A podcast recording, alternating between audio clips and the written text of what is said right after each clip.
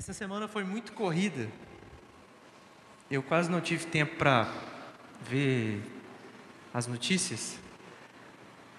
Mas o que eu vi, eu fiquei assim, gente, o que está acontecendo? Era um falando que ia matar o outro e depois ia suicidar.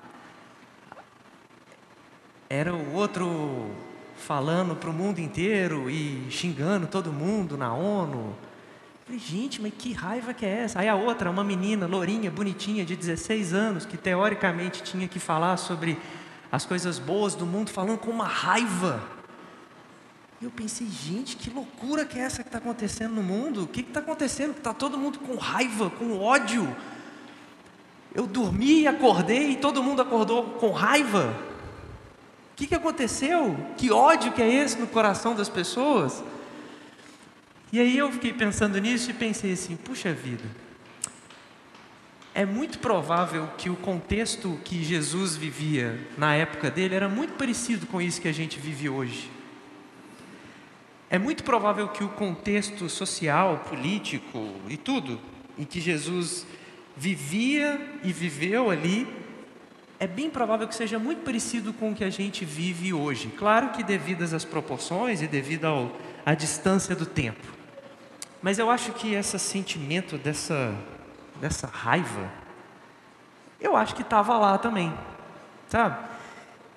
E eu não sei se você sabe, eu acho que eu já te contei isso. Jesus era um rabino, e os rabinos eram aqueles que detinham ah, o conhecimento da lei a tal ponto que eles podiam interpretar a lei como juízes. Eles podiam interpretar a lei que Deus havia entregado para o povo. Em determinado momento da carreira dos rabinos, eles apresentavam aquilo que era conhecido como julgo, ou era a interpretação pessoal dele a respeito da lei. Em determinado momento da vida de Jesus, ele sobe numa montanha grande e fica mais alto do que as pessoas que estão abaixo dele, e ele apresenta a interpretação da lei dele. E isso é o que nós conhecemos como o Sermão do Monte. No Sermão do Monte, Jesus apresenta a interpretação da lei dele. Eu acho que eu já contei isso para vocês. Então, no Sermão do Monte, a gente ouve o tempo todo Jesus dizendo: Vocês ouviram o que foi dito, mas eu vos digo. Vocês ouviram o que foi dito, mas eu vos digo. Jesus estava apresentando para aquelas pessoas a forma que ele interpretava a lei que foi dada por Deus. E no finalzinho do Sermão do Monte, ah, especificamente no capítulo 7 de Mateus, é a parte final, é o que a gente pode dizer que é a aplicação geral do Evangelho. O Evangelho está aplicado na prática no capítulo 7 de Mateus. E ali, de uma forma muito didática, Jesus apresenta duas portas, dois caminhos, dois destinos, dois grupos, dois tipos de árvore, dois tipos de frutos, dois julgamentos, dois tipos de construtores. Ele traça de um jeito muito claro um caminho que leva à vida e um caminho que leva à perdição ou à destruição. E aí, como ele viveu num tempo muito parecido com o nosso, onde as pessoas tinham muita raiva eu acho que aí faz um certo sentido de ter acumulado aquele monte de gente ao redor dele, porque as pessoas estavam sedentas de respostas. O que, que eu faço agora? As pessoas estavam precisando de um líder, de alguém que direcionasse a vida deles. Só para vocês entenderem por que, que aquelas pessoas que estavam ao redor de Jesus provavelmente estavam com muita raiva. Todos eles consideravam-se filhos do único Deus Altíssimo, todos os judeus, todos os hebreus.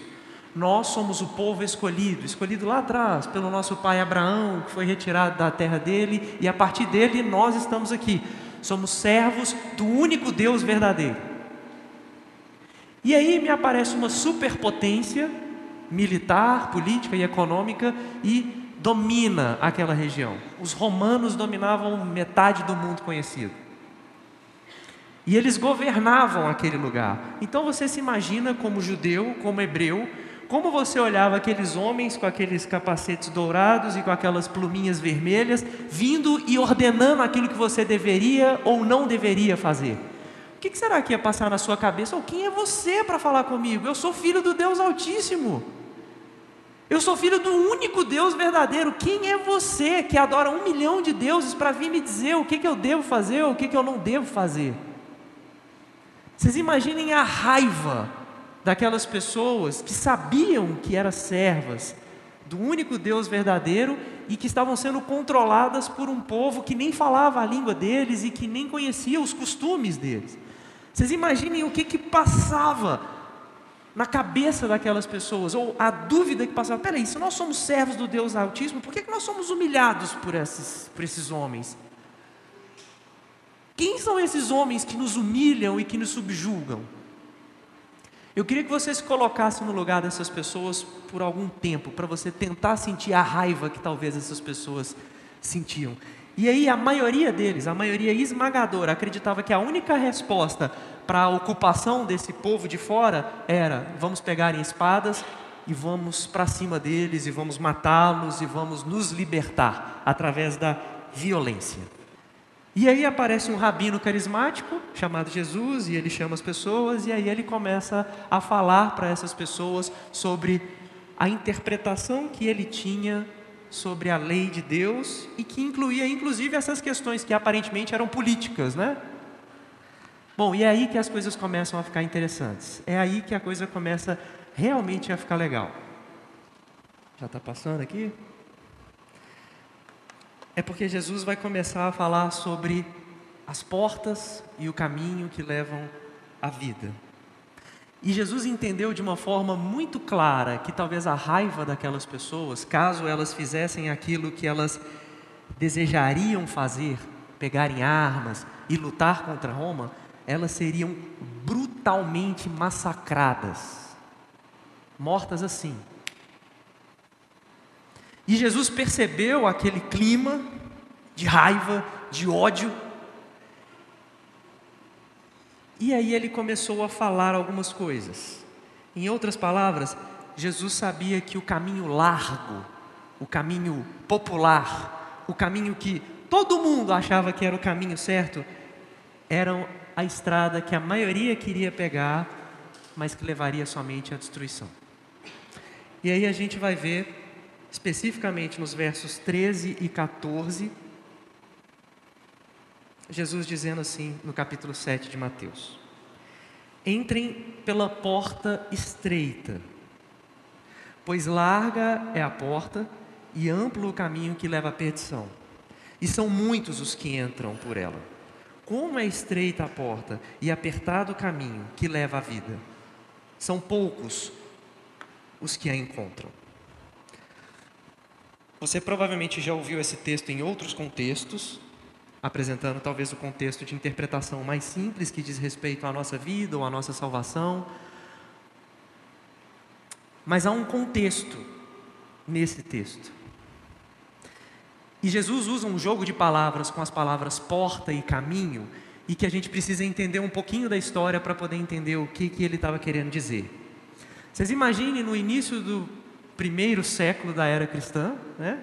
ano 1, ano 30, ah, como que era, como que as pessoas faziam viagens naquela época? Como que vocês acham? Era de Uber? Não? Trem? Era ruim, gente. Era muito ruim. As estradas eram precárias. Se é que se poderia chamar de estradas, eram caminhos onde as pessoas passavam muito tempo. Vocês já, por um acaso, já foram em trilhas no meio da, de uma floresta assim? Que o pedaço onde o pessoal geralmente pisa não nasce mais planta e aí fica aquele caminhozinho que você passa assim? Era isso caminho estreito, cheio de planta, e aí eu vou viajar de Jerusalém a Roma. Ia demorar 15 anos andando nessa trilhazinha estreita, cheia de árvore, perigosa, porque era cheio de ladrão. E a gente vê Jesus contando uma história dessas, de Jerusalém a Jericó, um homem assaltado e é quase morto, e aí aparece o bom samaritano. Era isso. A estrada era aquele desfiladeiro, cheio de ladrão, de noite, cheio de bicho. Estrada estreita, difícil de andar. Mas aí chega Roma. com toda a sua tecnologia, com toda a sua capacidade, começa a construir estradas, estrada de verdade. E aí ela abre as florestas, e aí pavimenta, e aí bota a estrada da largura desse templo aqui para o pessoal andar. Toda pavimentadinha, algumas até iluminadas. E na entrada de Roma e dentro de Roma, eles construíam o que Jesus chamou de portas, mas que na verdade eram arcos.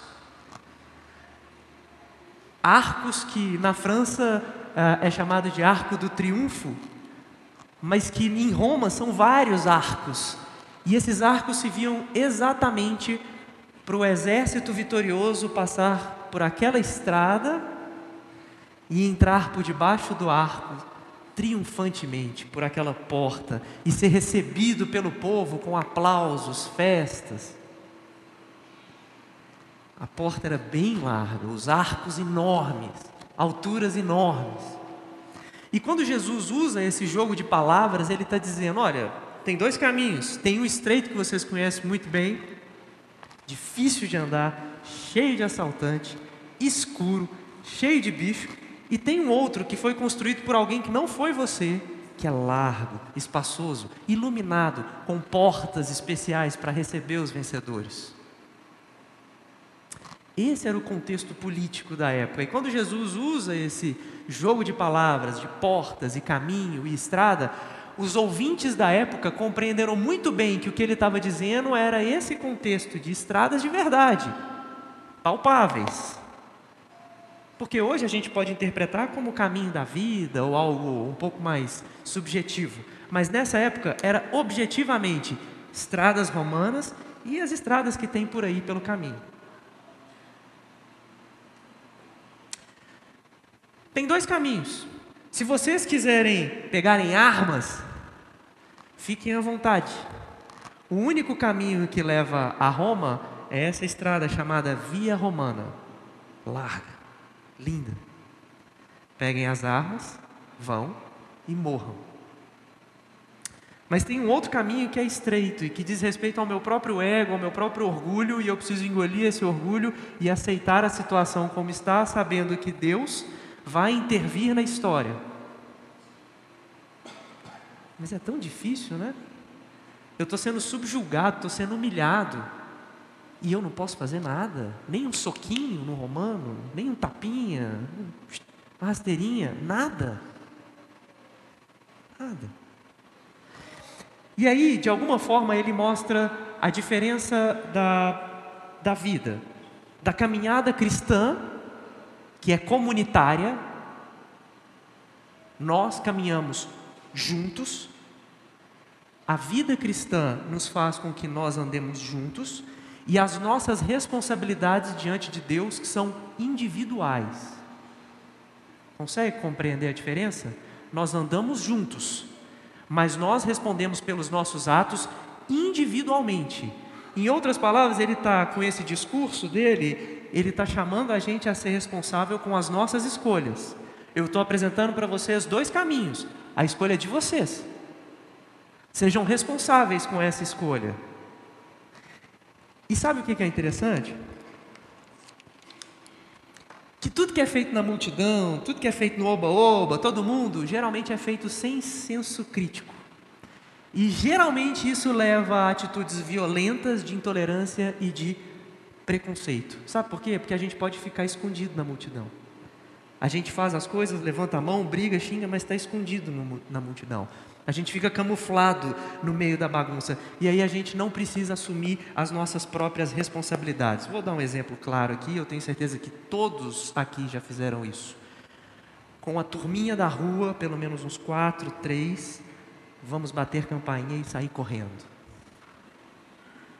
E eu fiz isso metade da minha vida. Mas eu nunca fiz isso sozinho. Eu nunca andei na rua assim, estava andando sozinho assim, vi uma casa, opa, bati e saí. Nunca. Nunca. Não sou doido. Mas juntava três, eu falava assim: vamos lá, vamos lá, gente, vamos lá, bater na casa da Sônia, vamos lá. Alguém na escola sozinho já chegou para um colega e falou assim: Ô seu gordo! Eu falei virado para cá, desculpa, deixa eu virar para cá. Ô seu gordo! Perdão. Seu viadinho! Sua gorda! Alguém já fez isso sozinho? Não, mas chama, vem cá, Marcos, cheguei, vem cá, Gabriel, vem cá, cheguei, chamei. Sobe aqui. Vamos pegar alguém que não tem a menor chance de ser, tá? Mas Eilan, por exemplo. Vamos falar nós três juntos. Sua gorda! Vamos falar. Um, dois e. Gorda! Não dói. Porque nós estamos juntos aqui. Mas eu ter falado sozinho doeu. Desculpa, viu, Eilan? Doeu aqui. Obrigado, gente. Quando a gente está junto, eu faço o que eu quiser. Porque eu tenho a sensação que eu não vou ter que responder pelos meus atos. De alguma forma, nós três passamos a ser uma pessoa só e aí ninguém pega a gente. Ninguém me pega. A gente fez junto. Vai, me, vai prender nós três? Não vai. Tudo que é feito na multidão, tudo que é feito na galera, no oba-oba, em geral, não é sempre, mas em geral, leva à intolerância, ao preconceito, à raiva, à violência. Aí, é, no colégio batista, quando eu estudava, eu tinha caderneta e vinha lá as notificações. O aluno fez bagunça, no meu caso, isso quase nunca aconteceu. É, esqueceu o material e tal. O negócio é que a assinatura do meu pai era muito difícil. Mas eu aprendi a fazer a assinatura do meu pai. E eu fazia. E eu falsificava a assinatura do meu pai. Quando eu levava essas notificações. Mas um dia me pegaram. E aí, quando me pegaram, eu respondi para minha mãe: Mas, mãe, todo mundo faz isso. Qual é a resposta da mãe? Você não é todo mundo.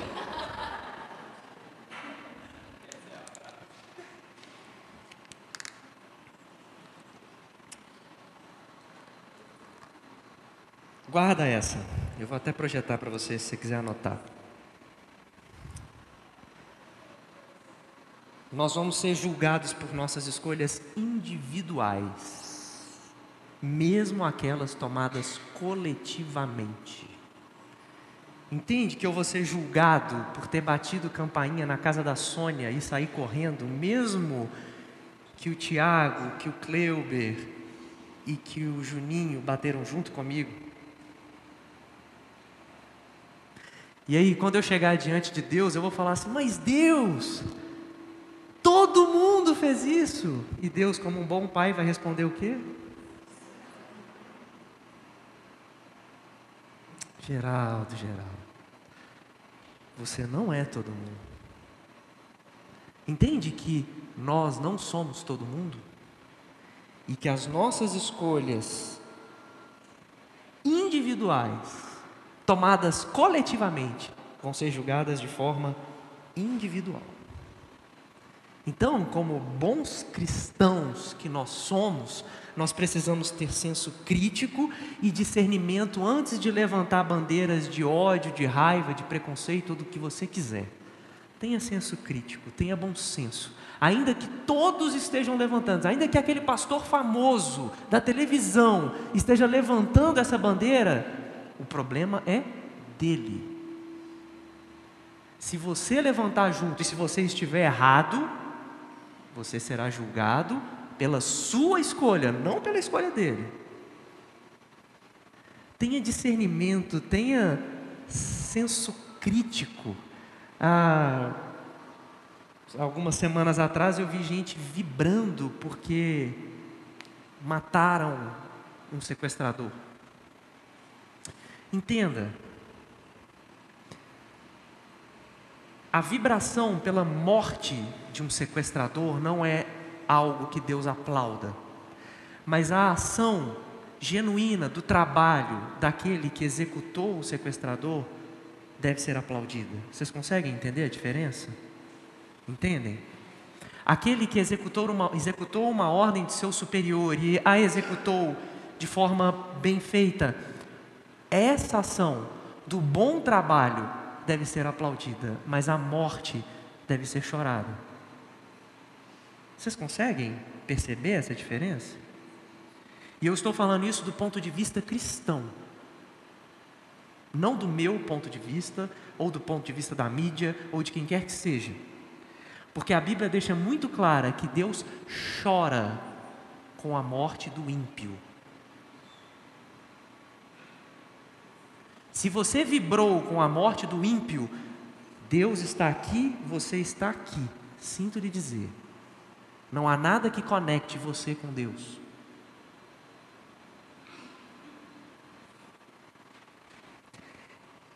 E aí eu vi essa menina que eu falei, não sei se você sabe. Tem uma menina de 16 anos aí que chama Greta. Eu nem sei de que país que ela é, acho que é Dinamarca. Suécia. Suécia. E ela defende o. De forma genuína, ela defende a proteção do, do, do meio ambiente e lutando contra o aquecimento global e tal, de forma genuína. Isso é fato. Mas eu peguei assim, de supetão essa semana, eu vi o discurso dessa menina. Eu olhei, eu fiquei com medo de sair na rua, encontrar ela na rua e ela me bater. Eu falei, ela vai me ver, ela vai me bater. Porque ela falando com ódio. Eu não sei se vocês sentiram isso ou sou eu que sou muito sensívelzinho. Mas a menina transmitindo uma mensagem de amor com ódio. Ela falou assim: Vocês acabaram com a minha infância, vocês destruíram a minha vida, mas eu amo vocês. É paradoxal. O discurso é de amor, mas a forma é de ódio. Não faz sentido.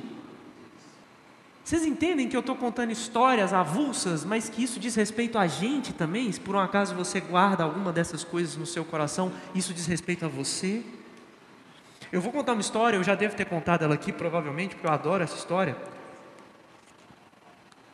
De um personagem mitológico chamado Procusto. Eu acho que eu tenho certeza que eu já contei ela aqui. O cara era dono de uma hospedaria em uma estrada e todo viajante que passava por lá, ele oferecia hospedagem de graça. E ele oferecia a cama. E o cara deitava na cama. Só que o Procusto era um cara muito meticuloso e ele queria que a pessoa coubesse na cama de forma perfeita. Logo, se o cara fosse maior do que a cama, durante a noite ele vinha e cortava a perna do cara. Ou, se o cara fosse menor do que a cama, de noite ele vinha, amarrava cavalos nas duas pontas do cara e mandava os cavalos vir para esticar o cara e ele ficar do tamanho da cama. É um vilão, né? E ele fez isso durante anos. Mas aí aparece um herói mitológico chamado Teseu. E Teseu aparece e ouve essa história de Procurso, falando: Eu vou acabar com essa história.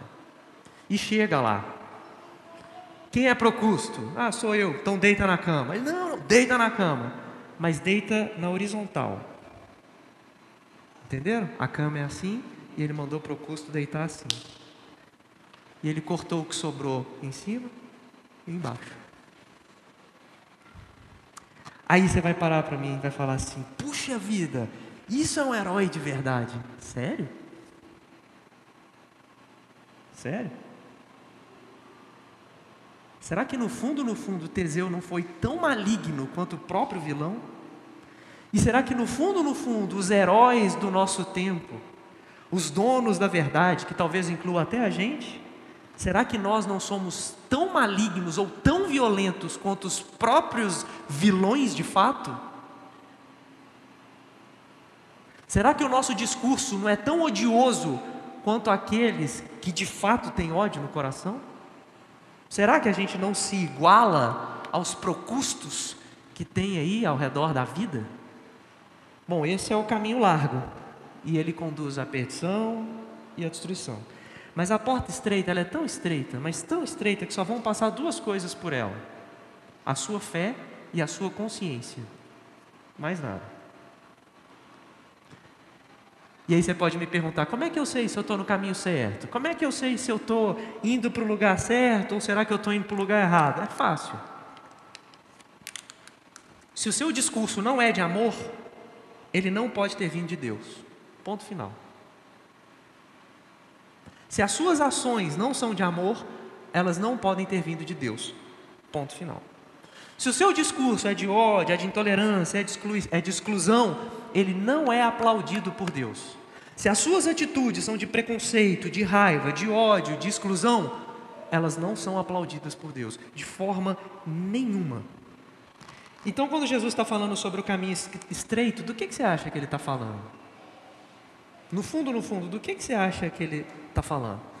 Dá uma olhada ao seu redor durante o seu dia. Dá uma olhada em tudo que está ao seu redor, as pessoas no seu dia a dia. Em geral, as pessoas tomam o caminho da tolerância e do amor? Na maioria das pessoas que você convive, a maioria toma o caminho da tolerância ou do amor? Ou será que na maioria das vezes elas se contentam só com vingança, amargura e ódio? Pense em você. É, só para eu diferenciar uma coisa aqui, para ficar claro, e agora piorar de vez as coisas. Tem algumas diferenças que são relativas, mas tem outras diferenças que são muito reais e que são muito complicadas. Vou dar um exemplo claro aqui. Uma coisa é eu chegar e pedir para levantar a mão aqui quem levantou nas, quem votou nas últimas eleições no Partido Azul. Vai levantar aí 60% das pessoas. E aí eu vou perguntar, agora quem votou no Partido Vermelho? Vai levantar aí umas 40%. Mas no fim das contas, estamos todo mundo aqui, de boa, na medida do possível, convivendo. Essas diferenças são relativas. Eu torço para o Atlético, mas os meus melhores amigos são cruzeirenses. A gente supera as diferenças. São diferenças relativas. Mas eu fiquei sabendo que mesmo essas relativas já fizeram famílias, inclusive, se distanciar. Teve uma amiga minha que foi lá em casa há algum tempo atrás e eu percebi que durante as últimas eleições ela criou um problema enorme com o sogro dela, com a família do esposo dela por causa disso. Pelo que eu entendi, eles nem se dão mais tão bem. Porque o discurso, e era engraçado que ela falava com todo o amor do mundo, mas cheio de ódio. Vocês entendem? É um absurdo essas pessoas ficarem felizes porque agora vai ter arma, porque vai matar as pessoas. São os idiotas, são os babacas. Mas eu tenho muito amor no coração. Mas eu sou uma pessoa de Jesus. Mas eles são os babacas. Vocês entendem que não faz o menor sentido isso? Faz sentido para você? Porque para mim não faz. Mas essas são diferenças relativas. Essa aí, no fim das contas, ah, senta lá o pessoal, vamos resolver aqui, gente, ó, votou em A, votou em B, bacana, joia, vamos lá e tal. Mas tem diferenças que são muito reais, tem diferenças que são difíceis. Vou dar um exemplo aqui. Vou pedir para levantar a mão. Quem aqui adora, ama de paixão pedófilos? Levanta a mão para mim, por favor. Você aí no fundo aí, ó. Mentira, gente, ninguém levantou a mão. Então agora outro. Quem ama de paixão quer levar para casa um estuprador. Levanta a mão. Entende que são diferenças que são reais e que não é relativa, não é só uma questão de ponto de vista, não é só uma questão de, ah, eu votei em A, votei em B, aí eu torço para A, eu torço para B, ah, você é assim, eu sou assado. Não, aí a gente está tratando de uma coisa um pouco mais delicada.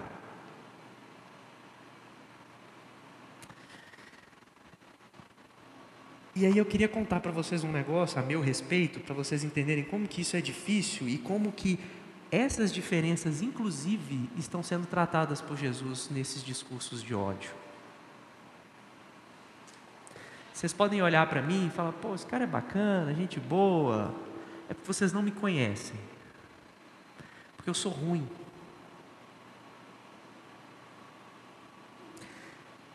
Quando eu vejo essas histórias de crianças sendo abusadas, mulheres sendo abusadas, a Fernanda sabe disso. A minha vontade é de ir lá e conversar pessoalmente com a pessoa. Conversar é uma metáfora, tá?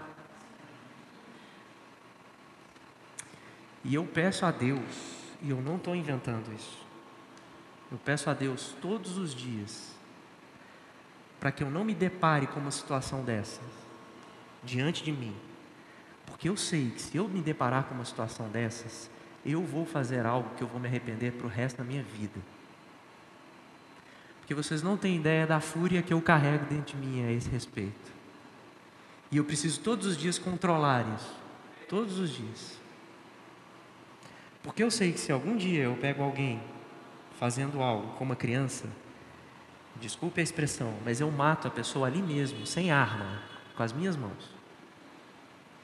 E aí eu pergunto para você: depois de consumado o fato, e depois que eu estiver vendo o indivíduo ou a indivídua no chão, morta, vocês realmente acham que Deus do alto vai olhar para mim e vai falar: Esse é meu anjo vigador, meu filho amado? que cumpriu as minhas ordenanças e eliminou o mal do mundo. Vocês conseguem imaginar Deus fazendo isso? Ou vocês acham que no fim das contas eu vou ter me igualado ao vilão e talvez até ultrapassado o seu nível? Vocês conseguem perceber que Deus não aplaude a violência, a raiva e o ódio e que, pelo contrário, se eu fizesse isso, eu me colocaria na mesma, no mesmo patamar daquele que eu acabei de matar. E é por isso que todos os dias eu preciso orar e pedir a Deus para que eu não tenha que passar por isso.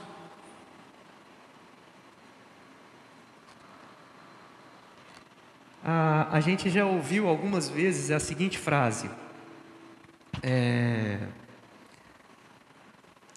Jesus, ama, Jesus manda a gente amar o pecador e não o pecado. Você já ouviu essa frase? Ah, Jesus manda a gente amar o pecador e não o pecado.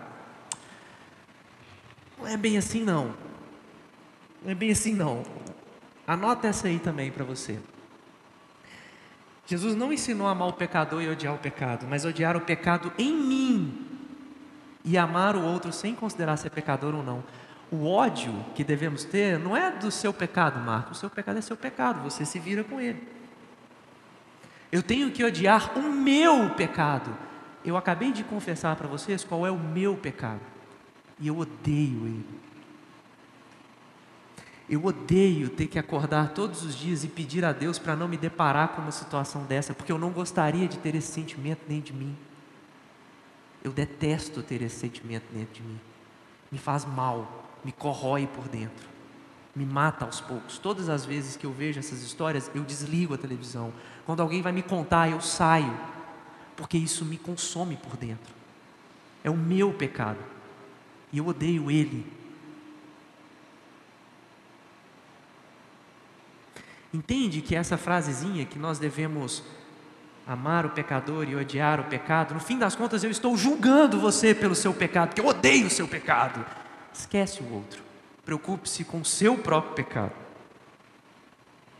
Odeie o pecado que está dentro de você e ame o outro, independente dele ser pecador ou não, independente dele ter votado em A ou B, independente dele ser estuprador ou pedófilo. Pesado, pesado. É porque o caminho é bem estreito mesmo, sabe? A porta, então, nem se fala, provavelmente entra arrastado. Duro, né? Que discurso pesado, que discurso duro. Essa é a interpretação da lei de Jesus. Eu só estou reproduzindo ela para vocês. Entende? Que é para amar quem votou no azul ou no vermelho, mas igualmente é para amar quem estupra, quem é pedófilo, quem mata, quem assassina. Igualmente. Em outras palavras, ele só fala para a gente: ama, A restauração depende dele, não é o seu argumento que vai mudar ninguém, não é nada. Ama, ama, ponto final. A restauração cabe a ele. Jesus sempre quer recuperar o ser humano para que ele seja cada vez mais humano e menos bestial. Jesus quer que eu me torne cada vez mais humano e menos furioso. E aí, no fim das contas, essa interpretação sobre essa passagem é sobre o quê? É sobre uma rebelião, rebelião violenta? É sobre ele ser o caminho? É sobre a gente ser mais tolerante? Bom, é, eu tenho a impressão que é tudo isso. Deus se preocupa com as coisas mais altas, as coisas mais grandiosas. Mas Ele também se preocupa com a nossa vida cotidiana, com as nossas escolhas mais triviais, com a nossa humanidade. Queria convidar a equipe de louvor a vir aqui à frente. Seja, eu já devo ter contado essa história também, mas mais ou menos uns 40 anos depois desse episódio de Jesus fazendo o Sermão do Monte, o povo judeu fez aquilo que ele não queria que eles fizessem. Pegaram em armas, fizeram uma rebelião em Jerusalém contra os romanos. Mesmo que você não conheça a história, o que, que você acha que aconteceu? Sabe aquela estrada larga? Ao invés dela ter sido usada de Jerusalém para Roma, ela foi usada de Roma para Jerusalém. Um exército talvez muito pequeno dos romanos chegou em Jerusalém, transformou ela em pó, destruiu Jerusalém. Entende que o caminho da violência, do ódio, do preconceito, da raiva, da intolerância só leva à destruição.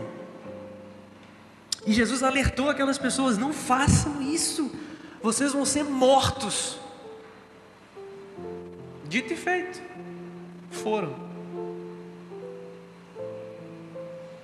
E se nós tomarmos esse caminho também, nos igualando aos procustos da vida, aos intolerantes da vida, a gente vai ter o mesmo destino.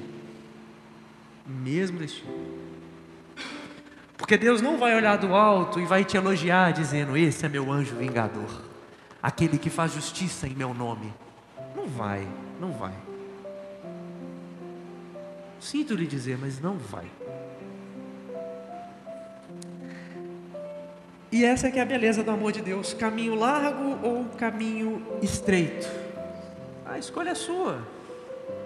Ele não interfere na sua escolha. Sua. De mais ninguém. E o caminho para você resolver isso é começando pedindo perdão. Sabe? Porque quando você pede perdão por já ter pensado o que você pensou e que eu não sei o que, que é, eu sei o que eu penso todos os dias.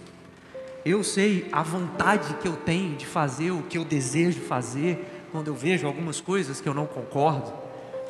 Eu preciso começar pedindo perdão a respeito do meu pecado. Meu. E quando eu tomo consciência do meu pecado, aí eu passo a ser mais tolerante com o pecado do outro. E aí eu passo a ser mais tolerante, e aí eu tenho condições de amar o outro da forma que ele é. Mas o primeiro passo é peça perdão. Se por um acaso já passou pelo seu coração ou pela sua mente algo que seja relacionado a ódio, a intolerância, a preconceito contra alguém, contra um grupo de pessoas, o que for, peça perdão. E o caminho estreito vai começar a se abrir para você que você faça dessa música a sua oração. E que quando você sair por aquela porta larga, você possa ter consciência que o caminho que leva à vida é estreito e que são escolhas difíceis a serem feitas, mas são escolhas que levam à vida. Feche seus olhos, Pai. Muito obrigado por ter falado aos nossos corações. Muito obrigado, Pai, porque nós vivemos um tempo polarizado, um tempo onde as pessoas têm se odiado por tão pouco, Pai. Eu sei que talvez o seu filho tenha vivido num tempo muito parecido com o nosso. E exatamente nesse tempo ele fez toda a diferença da história da humanidade, Pai. E nós, como seus discípulos, também queremos fazer diferença no nosso tempo, Pai. Queremos seguir o caminho que não é o caminho popular, o caminho largo, o caminho onde todos desejam estar. Mas nós queremos seguir pelo caminho que o Senhor nos orientar, difícil, doloroso. Ter que abrir mão do direito de perdoar, do direito de fazer justiça com a própria mão.